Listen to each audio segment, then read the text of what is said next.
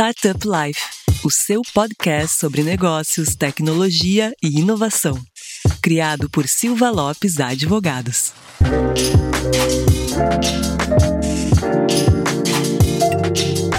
Fala galera, meu nome é Lion Lopes e está começando mais um Startup Life, o seu podcast sobre negócios, tecnologia e inovação. E como sempre, está aqui junto comigo a minha grande amiga Cristiane Serra. E aí, Cris, beleza? Tudo certo, Lion. E chegamos ao trigésimo episódio do nosso podcast. Nem eu sabia disso. trigésimo, Lion. Já estamos. A gente achou que ia render uns, uns 10, talvez. Não, daí tu foi modesto, né, Cris? Porque a gente pensou em fazer é. uns 3 primeiro. Pra, eu vou. Eu vou aqui, né? A gente, a gente é aberto aqui, vida de empreendedor, e a gente leva o Startup Life como um empreendimento nosso. A gente fechou o nosso contrato com, com nossos grandes amigos do Super Player, que faz toda a parte de mixagem de áudio e de network do, do, do Startup Live, a gente fechou o contrato inicial deles com cinco episódios só. Então a gente é pensou, é vamos fazer cinco episódios, vamos ver o que vai dar. E, bom, pelo jeito deu um pouquinho certo, né, Cris? Pelo visto, o pessoal está gostando, né? Então, por isso, aquele recado importante para os nossos ouvintes. Não esqueça de acessar o portal startuplife.com.br para notícias e informações sobre o ecossistema e também nos seguir no Instagram, startuplifeoficial, seguir no Spotify ou na plataforma de sua preferência. Bom, então, para esse episódio festivo, podemos assim dizer, de trigésimo episódio, nós vamos falar sobre Customer Center Center, ou na tradução livre para o português, empresa centrada no cliente ou cliente no centro. Esse conceito vem ganhando cada vez mais espaço dentro de diferentes companhias e no ecossistema de tecnologia e inovação não seria diferente.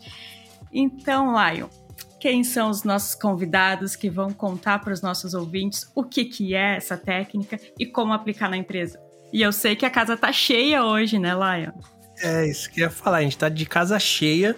Esse foi um assunto bem pedido uh, pelo, pelo pessoal que nos, nos ouve e a gente decidiu, né, Cris, até é bom a gente falar, uh, que a gente decidiu dividir o tema em dois episódios. Então, esse primeiro episódio, a gente vai ter alguns convidados e a gente vai ter mais um episódio também, uma parte 2, onde a gente vai ter uma outra bancada de convidados também. Então, pessoal, o que a gente não falar nesse primeiro episódio, Fiquem atentos que na semana que vem a gente vai falar um pouquinho mais sobre o assunto também. E com a casa cheia de experts para falar junto com a gente hoje, a gente tem um rol aqui de, de empresas bem, bem interessantes e relevantes no nosso ecossistema, Cris.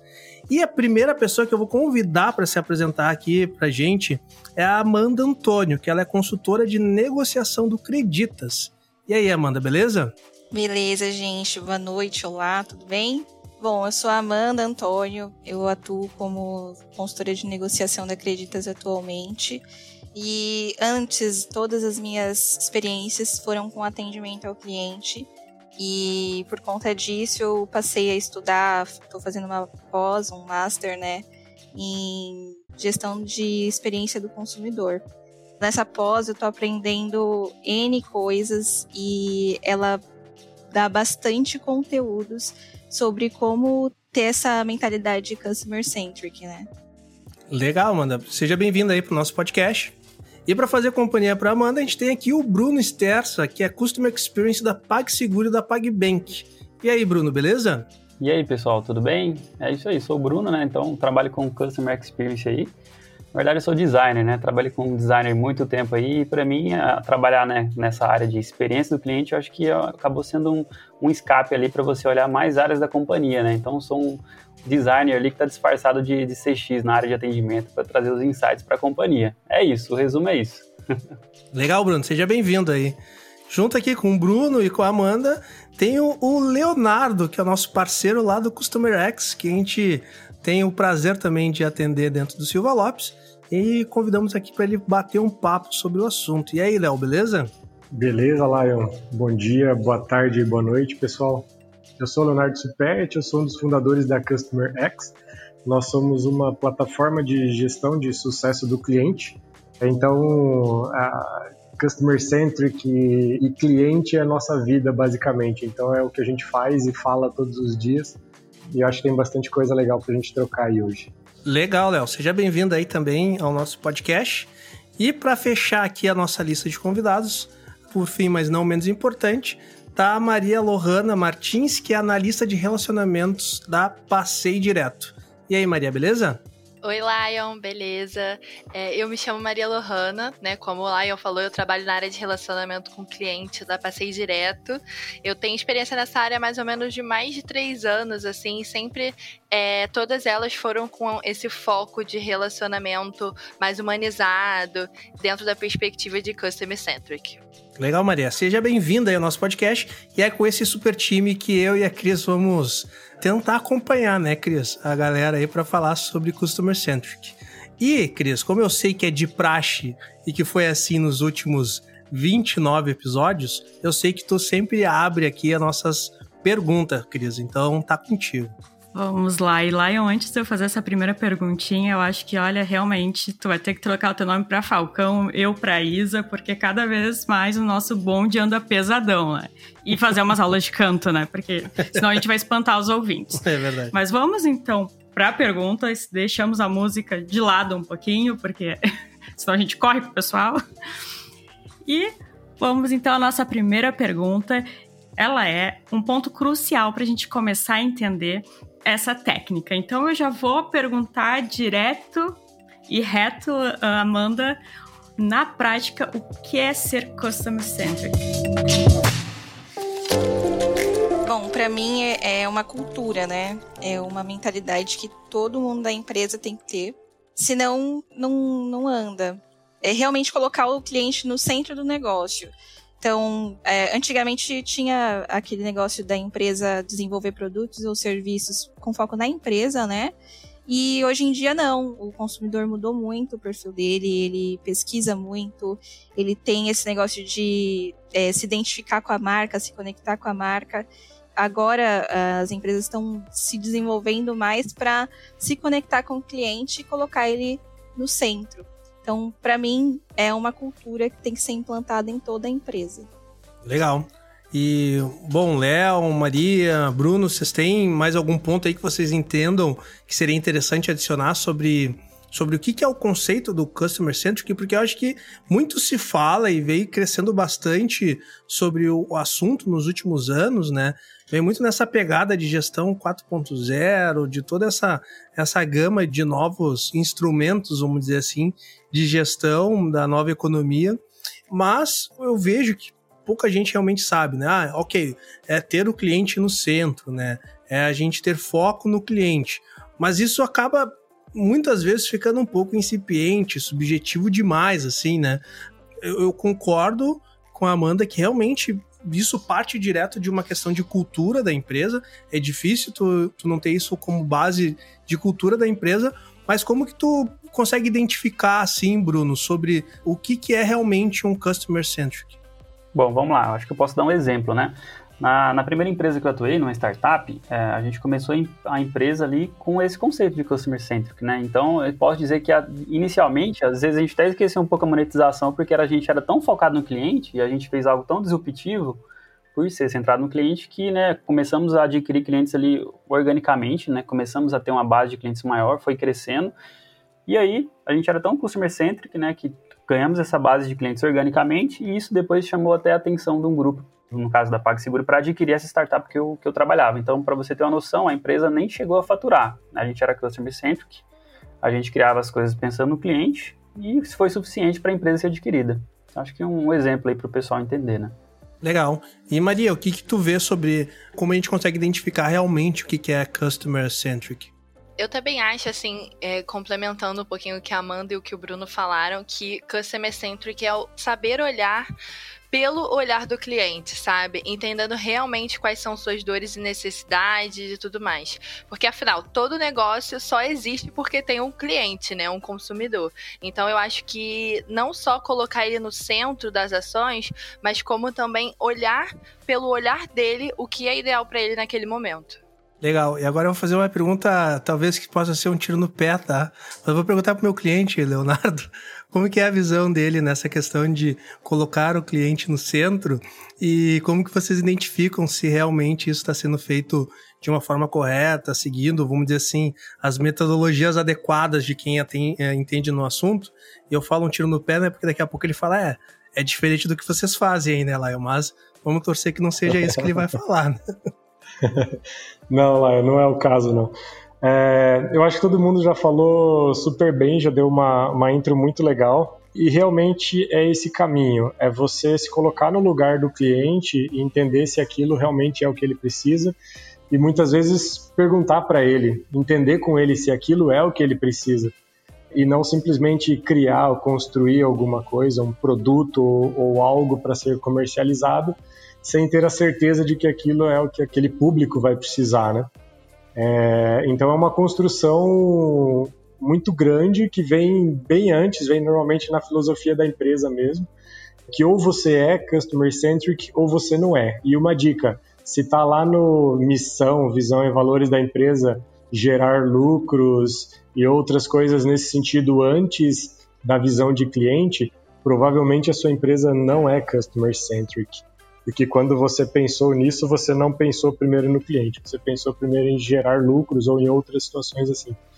Então, normalmente isso está é, tá enraizado aí em tudo que, que a empresa faz, absolutamente tudo. Em tudo que você pensa, você vai pensar, mas essa é a melhor forma para o nosso cliente ou essa é a melhor forma para nós? É a mais fácil. Nem sempre a melhor para o cliente é a mais fácil. Então, quando a gente faz isso, é, onde a gente está chegando no ponto certo mesmo. É, e complementando também algo que, que, eu até vejo assim no mercado, às vezes o, o conceito de customer centric esbarra em, não vou falar cultura, mas em algum modelo de monetização, porque às vezes a empresa está lá, está faturando bem, e para às vezes ela ser um pouco customer centric, ela teria que abrir mão de, de, facilitar alguma coisa, de fazer algo mais fácil. É. Então, para mim, monetização e customer centric é algo que precisa ser, né, muito bem pesado, porque é um desafio, porque às vezes tem algo que ali que monetiza pra caramba, mas é porque às vezes não tá tão legal pro cliente, às vezes o cliente acaba passando por, por aquilo ali, às vezes uma taxinha, né, então quando você facilita, você melhora a vida do cliente, às vezes você vai, você vai esbarrar em algo que monetiza, então é, é muito difícil pesar isso dentro das, principalmente grandes empresas, né, como o Léo falou, às vezes quando você começa isso numa startup, é muito mais fácil, porque já começa enraizado, né? Por exemplo, se eu vou tirar 5% é, ali do começo da empresa para destinar para uma ONG, estou começando agora, tirar 5% de mil reais de lucro é beleza. Agora, tirar 5% para destinar para uma ONG eu faturando milhões, como é que eu faço isso, né? Como é que eu vou alegar isso para o financeiro? Ah, eu quero doar para uma ONG ali. Muito mais difícil. Eu aproveito esse gancho do Bruno e que o Léo trouxe também, que eles focaram muito, muitas vezes no modelo de monetização pode criar algum tipo de entrave de tu ter o cliente no centro, né? Logicamente, isso é um desafio, né? E eu queria entender quais são os desafios que vocês enxergam para a implementação dessa cultura de centrar o cliente nas tomadas de decisão da empresa. Que, logicamente, a gente fazendo uma análise, vamos dizer assim, bem simplista, tá? Uh, quando a gente pensa em ter o cliente no centro e a empresa se move para maximizar e potencializar a experiência do cliente, logicamente isso vai aumentar o, os custos da empresa. E por mais que a gente fale, e por mais que no mundo de startups, as startups elas são alavancadas por investimento e tudo mais, a gente nunca esquece que no final das contas isso daqui são, são negócios, né? E os negócios eles têm que ser em algum momento superavitários. Não existe negócio eternamente deficitário, né? Então, logicamente isso causa uma, uma enorme enormes desafios, né? E eu queria né, começar entendendo sobre esses desafios. Todo mundo uh, vai poder contribuir aqui, mas queria começar ouvindo pelo Léo, e daí depois, pessoal, Bruno, Amanda, a Maria podem ir complementando, tá? Mas eu tenho certeza que isso deve ser um desafio bem grande e que talvez seja um dos principais, os desafios, né, uh, em volta de, de ter o cliente no centro, talvez seja o, os principais pontos de desse tipo de cultura não ser tão disseminado em outros tipos de mercados também. É, acho que a tua pergunta já já está com a resposta praticamente dentro dela. Uh, o principal desafio provavelmente é a cultura. Se isso não vem, se essa decisão não vem, digamos assim, de, de C-level para as outras pessoas, para as demais pessoas da empresa, é, dificilmente isso vai funcionar, porque isso envolve muito orçamento também. Na maioria dos casos, as empresas mais tradicionais patinam muito nisso, na implementação de uma cultura de customer centric, porque é mais barato fazer de outra forma, normalmente. Então, impacta em orçamento impacta nessa questão cultural. E quando vem da equipe, da galera falar, oh, a gente tem que olhar para o cliente, a gente tem que fazer o que o cliente pede e tenta levar isso para o C-level, isso às vezes acaba demorando muito mais tempo, patina, patina, troca pessoa, aquela pessoa não se enquadra naquela empresa, ela sai, é, e aquela empresa acaba não conseguindo ter sucesso numa implantação de um, de um processo, de uma cultura customer-centric de fato. E é justamente isso. Cultura que impacta no orçamento. Então, acho que são os principais desafios aí que toda empresa tem ou vai encontrar quando chegar nesse momento. Eu super concordo com o Léo. Acho que esse é o principal desafio de aplicar a técnica do Customer Centric e depois fazer essa manutenção da cultura, né? Garantir que tá todo mundo andando junto sobre isso. Porque é um grande desafio é que as ações saiam desse campo das ideias, né? Então todo acaba tendo várias ideias de, de ações que vai beneficiar o consumidor, mas ao mesmo tempo, às vezes é muito difícil colocá-las em prática se essa cultura já não é disseminada para complementar, eu concordo totalmente com vocês dois. E uma coisa que o Léo falou que é total verdade. A empresa acaba buscando a forma mais barata, mas na minha concepção acaba sendo mais caro você contratar profissionais que não estão alinhados com a cultura de customer centric, porque você vai gastar uma pessoa para treinar esse profissional, você vai gastar todo aquele tempo, né, daquela pessoa e no final ela não vai estar alinhada e ou vai pedir demissão porque não vai gostar daquele modelo de negócio, ou vai ser demitida porque não vai ser rentável para a empresa também. Então acho que é, custa muito mais caro não aplicar isso de cara do que você ficar pensando em, em preço durante esse processo. Além disso tudo, também tem a vantagem da técnica do Customer Centric, porque você manter um cliente com você é muito melhor do que você conseguir um cliente novo, é muito mais barato, né?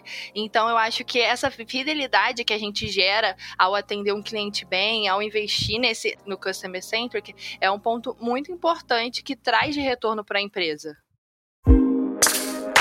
Sem dúvida, né? Tem redução de CAC envolvido nisso, né? O custo de tu adquirir um novo cliente é muito maior do que tu fazer a manutenção do cliente existente. A gente teve um episódio aqui, é, fazendo até interessante, a gente teve um episódio que, cara, vale muito a pena vocês ouvirem depois desse episódio é, sobre Customer Centric, que a gente fala sobre NPS, né, da, do quão importante é o NPS uh, como métrica para ser acompanhada pela, pela empresa, e lá a gente né, tangencia bastante essas questões de experiência do cliente. E, logicamente, ter um NPS alto, ter uma fidelidade de cliente alta, ele também vai fazer o bom e velho uh, marketing de boca a boca, que também vai te ajudar a ter uma redução bem grande do seu CAC, e também acaba tendo uma valorização de, de brand e awareness em volta da empresa. Então, tem uma série de, de outras métricas e áreas correlacionadas com o cliente que se beneficiam desse tipo de cultura também. Eu vejo que, que realmente eu concordo bastante com, com, com, essa posição da Maria. O que eu vejo também, assim, a gente falou muito de cultura, o Léo falou dessa cultura ter uma necessidade de uma aplicação top-down, partindo dos gestores, partindo dos C-levels, uh, passando isso de uma forma bem orgânica para o restante da companhia, mas eu vejo que isso, assim, é uma atividade complexa, é difícil, e nós, na área jurídica, a gente fala muito. Uh, não tem nada a ver com customer centric, tá? Mas é para dar uma, um exemplo. De, muito se fala de compliance dentro de, de mundo jurídico, né? E eu brinco, tá? Que compliance ele é quase que um esqueleto de vidro, porque tu ter documentos relacionados a compliance ele não serve nada se tu não tem mecanismos de incentivo ao cumprimento desses documentos. E daí eu pergunto, uh, do mesmo jeito, para essa parte de customer centric. A gente tem isso como cultura da empresa, vai estar lá na parede da empresa, vai ser comunicado para a empresa, mas hoje, como que vocês desenvolvem internamente esses incentivos positivos para que no dia a dia cada ponta de contato com o cliente tenha essa visão de que ele tem que né, ter o cliente no centro, ele tem que fazer o atendimento baseado nisso E eu queria ouvir muito esse ponto do Bruno, uh, que está dentro de uma fintech, que tem uma série de complexidades. A gente vive aí no mundo de mercado financeiro, onde se tem um pouco de preconceito que o atendimento é ruim, é arcaico e tudo mais e tanto o PagBank, o PagBank, o PagSeguro, ele vem bastante uh, modificando um pouco disso, junto com outras fintechs, como o Nubank, que já passou por aqui, como o Banco Inter, que já passou por aqui no nosso podcast também. Eu queria ouvir isso um pouco de, de ti, Bruno, como que vocês internamente conseguem criar esses mecanismos de incentivo para que as pontas de contato com o cliente nunca percam esse, esse farol, né, de ter o cliente como, como centro da relação. Boa, vamos lá. Bom, com certeza, né? Uh, acho que eu queria começar falando que, assim, né, gente, na área da, tecnologia, os serviços eles estão cada vez mais disponíveis, né? Então, por exemplo, na área, na área de banco, você, você hoje tem o, tem o Bank as a Service, você consegue levantar a estrutura do banco ali, vou falar de uma semana para outra, mas você consegue replicar, né? O modelo de negócio está ficando replicável e é onde a gente entra com, né, com o assunto que a gente está falando aqui, que é Customer Centric, né? O diferencial competitivo está nos diferenciais que você cria no dia a dia, né? Então, queria iniciar falando isso, né? Que os serviços estão disponíveis aí, todo mundo pode criar, mas os diferenciais que vão em encontro com o customer centric é o que é o, é o valor intangível ali que a marca cria, né? É o, é o, é o que foi falado. Eu gosto de falar, né, Bruno, que hoje, hoje a gente está num mercado, num ambiente. Quem já me ouviu aqui os podcasts ou me conhece pessoalmente sabe que eu, que eu sustento bastante isso. Hoje, a tecnologia não é mais ativo dentro do, das empresas, mas ela é sim um insumo de produção o que vai modificar o valor daquela empresa não é a tecnologia embarcada. Claro que isso aqui, né, pessoal, é para 99%, né? Os únicos que não vão estar nesse 99% são as, as Big Fours ali, Apple, Microsoft, Amazon. Quem mais que eu deixei de fora aí? E Google. Google são as Big Fours. Uh, são esses caras que vão gerar tecnologia nova. O resto, pessoal, a gente está aqui comendo migalha de tecnologia que eles já tornaram varejo, né? E aqui a gente está falando de grandes empresas que desenvolvem grande uh, tecnologia, mas mesmo assim, a tecnologia como ativo, com certeza não é e daí vocês podem me jogar pedra aqui, tá? Mas com certeza, como ativo, não é o principal ativo de nenhuma das empresas que estão aqui provavelmente o, ativo principal das empresas aqui é o seu modelo de negócio, é o seu formato de atendimento ao cliente e tudo mais. Concordo 100% com, com essa tua posição, Bruno. Boa, é isso aí. E aí você falou do dia a dia, né? Como é que é o dia a dia? Eu acredito que, acho que se você é uma empresa pequena, se você é uma empresa grande, eu acho que algo que é básico que precisa ter é, são, são os comitês, né, de experiência do cliente. Isso eu já tinha na startup que eu trabalhava e agora trabalhando numa estrutura que é enorme, isso, isso permanece, né? Então, os comitês do cliente são muito importantes, né? Porque a gente transaciona muitos dados ali, seja os dados transacionais, da operação mesmo, seja os dados de atendimento. Então, cabe a nós ali, de área de, de experiência do cliente, dar ênfase no que realmente precisa ser mostrado ali para os times, né? Então, eu posso dizer assim, se for para falar o que, o que mais faz diferença hoje no dia a dia, é as análises de experiência do cliente, de olhar todos os pontos de contato, né? Agrupar tudo isso, então envolve muito análise de dados, né? O apoio do time de ciência de dados é surreal de importante, né? Porque a gente está numa era de Big Data, então é muitos dados gerados e você saber né, entender esses dados, separar isso tudo e traduzir isso para os times de produto é a parte mais importante, né? Principalmente quando você está com uma estrutura ali de um, mil pessoas, duas mil, três mil e aí vai. Então você precisa digerir muito bem esses feedbacks, né? E, e disponibilizar no comitê ali para a diretoria apresentar, para comprar as brigas com os times de produto e aí buscar a centralidade no cliente, né? Então, é, essa é a minha dica. Lá na Passei Direto, nós temos algumas práticas que ajudam a gente a trazer essa cultura customer centric para a equipe. É, uma delas se chama dog fooding, eu não sei se vocês já ouviram falar, mas significa mais ou menos, é um conceito que significa eating your own dog food, que é mais ou menos assim, a prática da organização usar o seu próprio produto. Então é, por exemplo, eu acessar o site do Passeio Direto com a equipe, ver quais é, erros podem acontecer durante aquele acesso para você conhecer como consumidor olha o seu produto, né? E o que, que pode acontecer em determinado momento com o seu produto. Outra coisa que a gente faz muito legal também, puxando esse gatilho do Bruno, é o Customer Insight, que é um projeto feito que o time de cliente fica responsável por pegar os principais insights que os clientes falam com a gente quando entram em contato.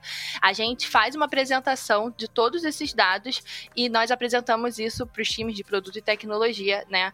Para que eles fiquem sabendo. Então, eu acho que essas são formas práticas, assim, de garantir que cada área da empresa está recebendo um pouquinho. O Dog fooding é legal porque você conhece a sua plataforma, né? No, no caso do Passeio Direto, que é um site, é um aplicativo, mas também pode ser um caso do, por exemplo, o iFood faz essa prática todo mundo no primeiro dia faz lá um dog fooding para conhecer como que é a vida do entregador. Então eles vão, entregam e tudo mais. Tem um artigo que eu posso depois mandar para vocês sobre isso. E esse outro do Custom Insights entra nessa questão dos dados, né, que o Bruno falou, de conseguir fazer a voz dos usuários ficar visível para a galera de produto, para a galera de tecnologia, né? Legal. Eu queria encaixar uma pergunta aqui, ah, já que a gente está falando em, em, prática e tudo mais, eu queria perguntar para o Léo, com certeza, tu, tu manter o cliente no centro e tu uh, identificar e né, dropar essas práticas para todos os pontos de contatos e acompanhar uh, eventuais métricas sobre isso não deve ser tão simples. E daí, Léo, queria perguntar para ti qual é a importância da empresa conseguir ter uma, uma plataforma que auxilie nessa, nesse acompanhamento se essa cultura realmente está sendo aplicada ou não e de que forma que os clientes estão percebendo ou se estão percebendo ou se não estão percebendo. É isso aí. Como o Bruno tinha comentado antes, é, a gente está numa era dos dados, né? E é super importante a gente transformar dados em informação e fazer alguma coisa com essa informação. Então, esse que é o grande passo que, que a gente consegue, que a gente atua na Customer X, como uma plataforma de sucesso do cliente, é, e sucesso do cliente é uma das formas da sua empresa ter uma ação, direcionamento com foco no, no cliente, com o cliente no centro, é justamente esse grande ponto de você uh, criar ou estudar ou trabalhar com metodologias que vão te ajudar a guiar. E o Customer Success, o sucesso do cliente, por sua vez, ele visa que o seu cliente alcance os resultados que ele esperava, que ele alcance aquilo que ele contratou, aquilo que ele comprou, com a melhor experiência possível. Então é um casamento é, de coisas positivas para que você demonstre, para que aconteça essa centralização no cliente, esse foco no cliente realmente aconteça. Então, uma ferramenta ajuda nesse sentido, justamente processando dados, tratando dados, é, buscando informação de pesquisas, como o Lion falou antes do NPS, então o NPS é um dado que mostra se o seu cliente está tendo um resultado legal ou não, ajuda a transparecer isso outras pesquisas também, como CES, CSAT, etc. E processamento de dados mesmo. Se aquele seu cliente está com um volume de tickets aberto muito grande, chamados atrasados, solicitações atrasadas, pendências, hoje em dia no mundo SaaS principalmente, você para de pagar o boleto para cancelar um uma, uma, assinatura. Então, se você não quer mais usar o Spotify, você não liga lá para falar para ele se você quer cancelar. Você para de pagar o boleto, você descadastra, descadastra o seu cartão. Então, esse tipo de informação financeira também compõe uma análise de dados que pode mostrar resultado, pode mostrar o que está acontecendo com o teu cliente. É, e aí, quando a gente fala de uma plataforma de gestão de sucesso do cliente, ela está englobando tudo isso. Então, processando esses dados, a gente mostra para um usuário, para o nosso cliente, por exemplo, um número que a gente costuma chamar de health score, que é justamente uma, um cálculo em cima desses dados e desse peso para facilitar. Olha, você não precisa de uma bola de cristal para descobrir o que está acontecendo é, ou fazer 50 perguntas para o seu cliente. Pega tudo isso aqui e centraliza no mesmo lugar. Aí, a partir disso, é que a ferramenta consegue ajudar as empresas a entender é, o que fazer, como fazer, quais passos precisam ser dados, baseado em dados, né, baseado no que aconteceu.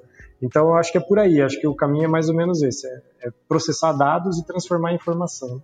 Aproveitando então o gancho, eu queria perguntar para os nossos convidados quais são as principais métricas para mensurar esse trabalho desenvolvido, na opinião de vocês. Vamos ver, Lion, se vai ter conflito ou não. É, já vou anotar aqui para ver se eu tô aplicando tudo mesmo ou não.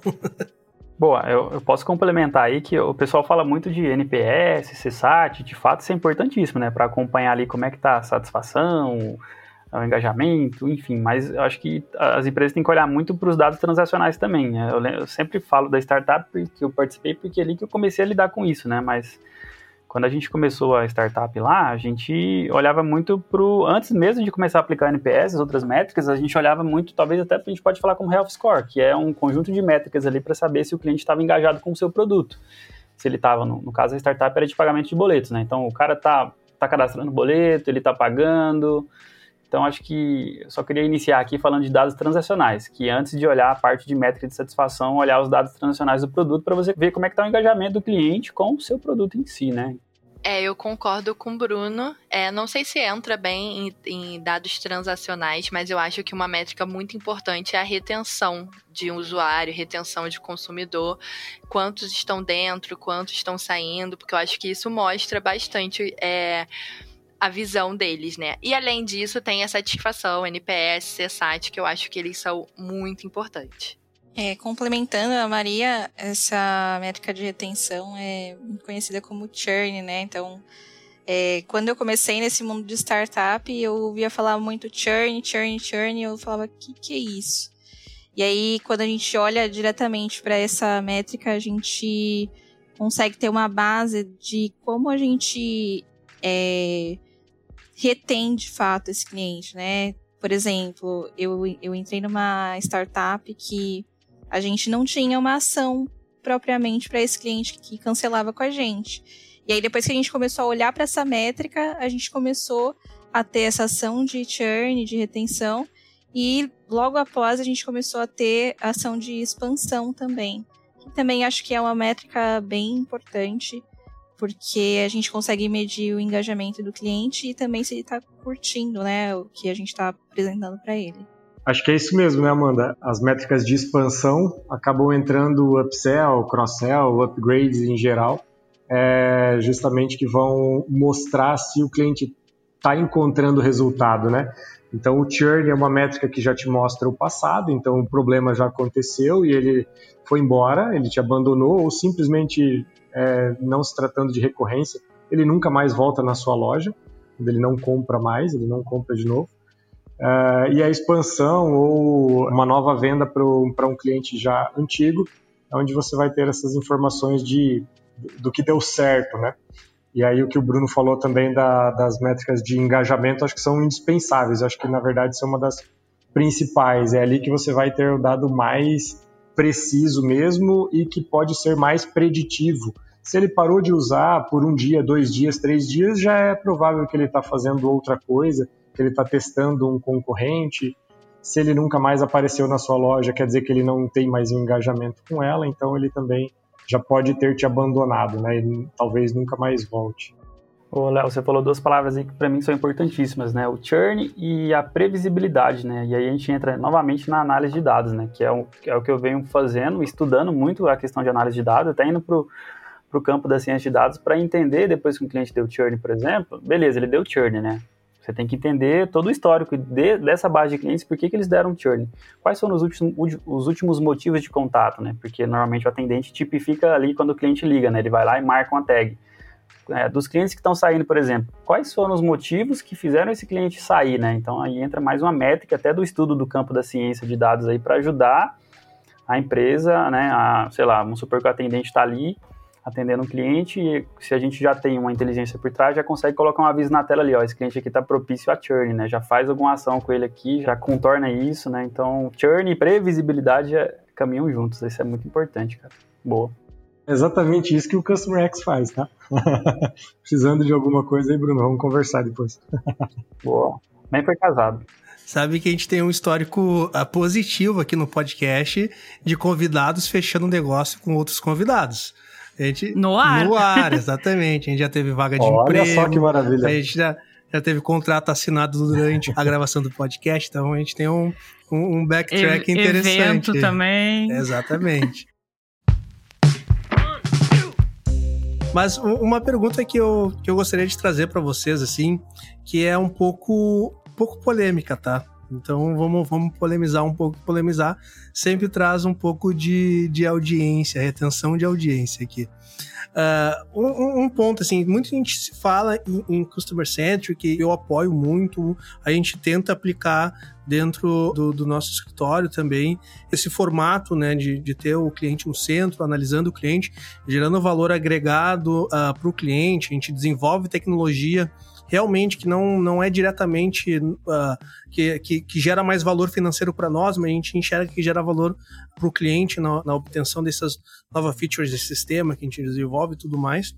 Mas eu falo muito que a gente tem em algumas áreas, principalmente na nossa área aqui, em, em alguns processos, a gente não tem o um cliente no centro. E vou dar um exemplo aqui no caso de um M&A. Quando a gente tem um M&A, num processo de fusão aquisição, falando aqui bem da, nossa parte jurídica, a gente tem o deal-centric. A gente tem a própria operação no centro. E a gente trabalha muitas vezes para deixar a operação segura, indo contra muitas vezes a satisfação do cliente. Porque a gente consegue entender que essa satisfação momentânea do cliente pode abrir brecha por um eventual risco ou perigo que pode trazer uma insatisfação futura. Então a gente faz muito aqui no nosso, na nossa área, tá? Eu queria ver se isso se aplica em outras áreas. A gente faz muito na nossa área um trade-off de deixar o cliente insatisfeito, muitas vezes num primeiro momento, pensando que essa insatisfação vai prevenir uma futura insatisfação muito pior. Só que essa futura insatisfação muito pior, se o nosso trabalho é muito bem feito, nunca vai acontecer. Então a única coisa palpável que a gente vai ter vai ser a insatisfação do cliente no primeiro momento. E a gente tenta trazer bastante isso para o cliente para comunicar. A tua insatisfação nesse momento, eu entendo e ela é válida, mas a gente está pensando aqui em deal-centric, né? Não só em M&A, mas em alguns outros processos que a gente trabalha também. E eu acabo exemplificando isso para alguns dos nossos clientes para eles entenderem esse conceito, porque quando tu vai, por exemplo, num médico e tu chega lá e fala assim: "Ó, oh, médico, eu tô, sei lá, tô acima do peso, mete a faca aí, vamos fazer uma bariátrica". E daí o médico vai falar assim: "Não, vamos fazer um regime ou vamos comer de forma muito mais saudável". Lógico que nessa situação, o, o, cliente nesse momento, o paciente, que é o cliente do médico, ele vai ficar insatisfeito, mas o médico está pensando em uma projeção de longo prazo, em falar, não, realmente, né, isso daqui vai fazer melhor para a tua saúde e tudo mais. Eu entendo que deve ter outras áreas que muitas vezes a satisfação do cliente, que ter o cliente no centro não é uma, uma bala de prata. Muitas vezes a gente tem que trazer uma satisfação momentânea para o cliente, pensando no benefício a longo prazo para eles. Vocês enxergam isso em algumas outras áreas? Eu tô viajando na maionese e eu queria ouvir um pouco de você sobre isso. Maria já tá aqui querendo, querendo contribuir. Pode, pode ir, Maria. Lion, então, eu acho que isso é super comum e vou até trazer assim um, uma questão que tem no livro da Disney, o jeito Disney de encantar os clientes. A Disney ela traz uma matriz assim de prioridades e aí que é padrão de qualidade, né? Então tem segurança, cortesia, eficiência e show. Eles avaliam esses quatro. Só que segurança tá acima de todos, cortesia, acima de cortesia, tá acima de eficiência, tá acima de show, porque é entendido que a segurança naquele momento é muito mais importante do que você ser super educado, do que você ser ter uma eficiência, porque é questão de segurança. Então eu acho que nessa, é, eu acho que entra um pouquinho nisso.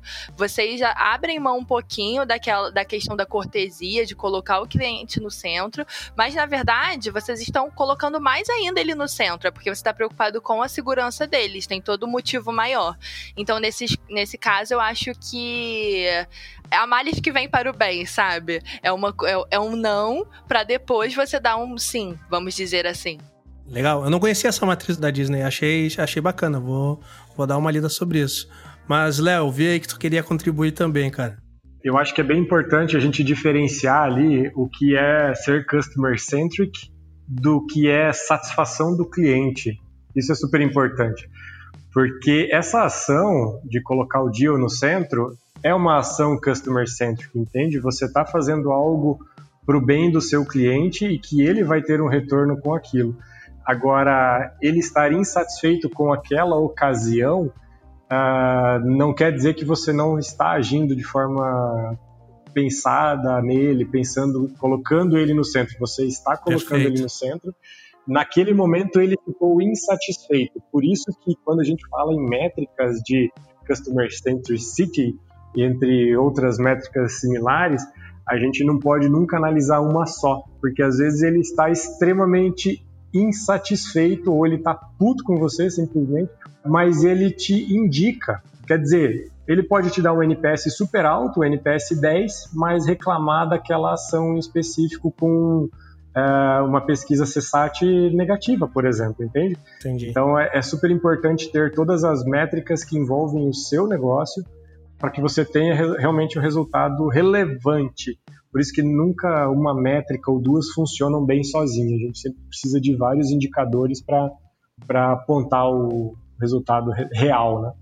Legal.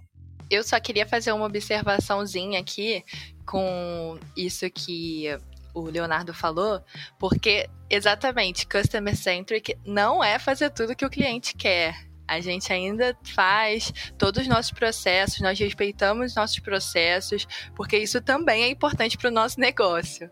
Isso é uma confusão que uh, foi bem, bem bacana fazer essa diferenciação, uh, justamente para não ter um, customer centric é uma coisa, customer success é outra, satisfação do cliente é outra. Elas trabalham de forma uh, bem sinérgica, mas não, não podemos confundir os termos, né?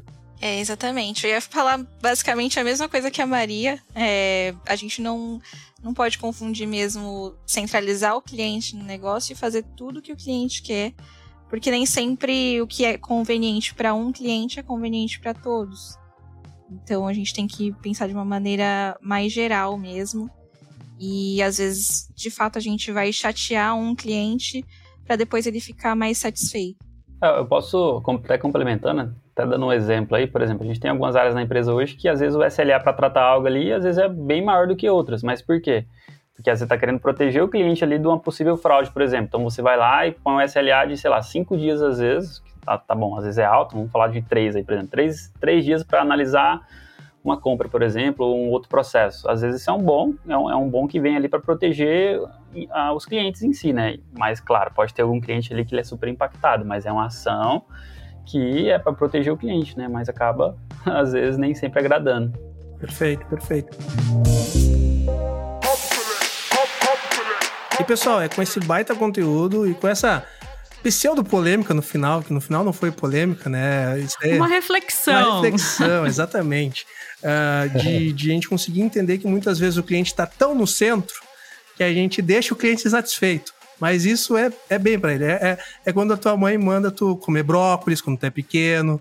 É quando né, teu médico manda tu fazer exercício, emagrecer. Ele tá te colocando no centro, por mais que tu fique insatisfeito nesse primeiro momento. Eu quero agradecer profundamente mesmo aqui todos os nossos convidados. Acho que foi um baita conteúdo. E para quem gostou, cara, fique atento que na semana que vem a gente vai ter mais conteúdo sobre, sobre Customer Centric. E eu queria a, agradecer aqui o pessoal e deixar os recadinhos, né? Que cada um possa deixar os seus recadinhos finais. Uh, então, Maria, muito obrigado por participar aqui do nosso podcast.